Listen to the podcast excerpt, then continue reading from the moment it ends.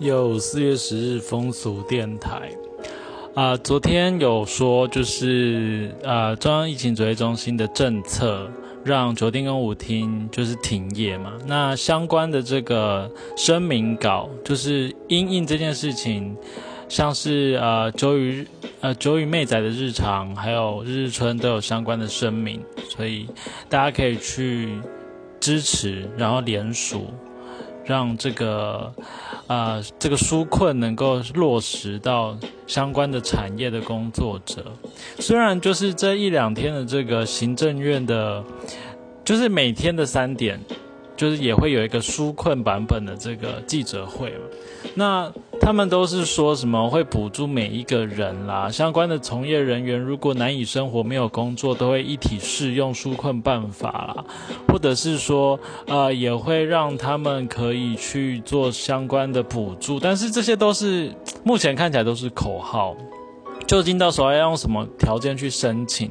有没有看到这个条件对于有些人是没有办法达到？比如说他如果需要有劳保的情况，或者是说他需要的是有参加相关的工会，他才能申请，或者是他要证明他的薪资等等的话，这些这些东西的困难度应该是在的，所以。不要轻易被那些就是口号式的这个承诺给骗了，所以希望大家能够确实的去帮忙监督政府的相关的政策哦。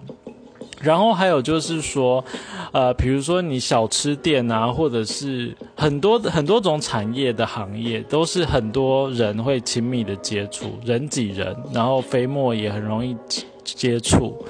那也是很难找那个来源呐、就是你今天去过一家早餐店，或者去过一家很有名的小吃店等等的情况，你也不知道这个这个客人是谁。但是我们不会因为一家店它有相关的案情，就让整个全全台湾的这个相关的店家全部都要关门。但是这个性相关的产业好像一发生就直接全国性的就是停业。那这部分是不是就是找一个比较好开刀的产业，然后可能没有人会去很关注的产业去下手？我觉得这个也可以是让我们可以反思的议题哦。好，所以这件事情需要大家持续的关注。那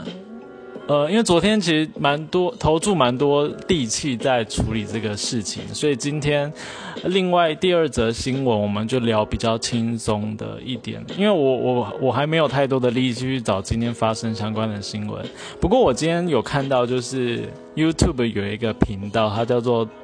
重口味娱乐，但是这个重是呃综合的综。那他这一集就在讲说，有网友就说她被她男友就是威胁，想要请这个女生买一个生日礼物给她。那如果不买的话，就要散布他们曾经拍过的性爱影片。那呃，重口味娱乐他们的回应，我觉得也可以让我们参考。就是说，一方面你第一时间就是把相关的证据，不管是录下来也好，就是他如果是用口语讲的，你就是用。录的方式，录音的方式。如果他是用讯息、Line 啊，或是 Messenger 等等，你就截图，然后第一时间就去报警。然后再来呢，你的面对这个恐吓的人、加害人，你要跟他讲说，没关系，我不 care。你要你要散发出这个态度，就是你不要让他，呃，你不要被他牵着鼻子走。就是说，现在这个。加害人他就是看准了，就是说你一定会怕影片散布出去，那你只要一怕，你承诺他第一次，比如说你第一次就按照他给的东西条件，你就给他说好，那我给你多少钱什么的，就是那他就会就是就是继续打打蛇随棍上是这样用吗？反正他就会继续下去，所以就是千万就是要摆出一个态度，是说你不在意，就算你很在意，可是你要表现出你不在意，那他说不定就是后来就就就觉得不要剖好了，因为后面的法律程序什么更麻烦。我们来简单的听一下我截录的这一小段。那就分享给大家，可以去搜寻这个重口味开呃重口味娱乐，然后它的标题是粉丝深陷台版 N 号房危机。不要太 care 这种。对，你一定会 care，那你要演出你不在乎，对他才不会越要。因为你当一个人越害怕，我也看得出他害不害怕。我知道你害怕，那我一定要更多的东西。对，我说啊，那你给我两台 PS4，看你怎么判。就那个犯人他人越要越多怎么办？犯人的心，因为那影片就一部，他可以要你一百个东西哦，就是如果你不给我，还是剖啊。又不是做完这件事就没了。犯人的心态就是他一定拿一个东西，你怕的东西，然后一直在予取予求跟你的东西。对，然后跑那个，我刚才看那个新闻，觉得蛮可怕的。好，那我就是简单的揭露，最我觉得这段蛮有道理的。那更详细的就是他们讨论的内容，可以上 YouTube 去做搜寻。他们是在四月八号的时候上传这部影片的。好的，那以上就是呃今天的风俗电台，那我们下礼拜一见喽，拜拜。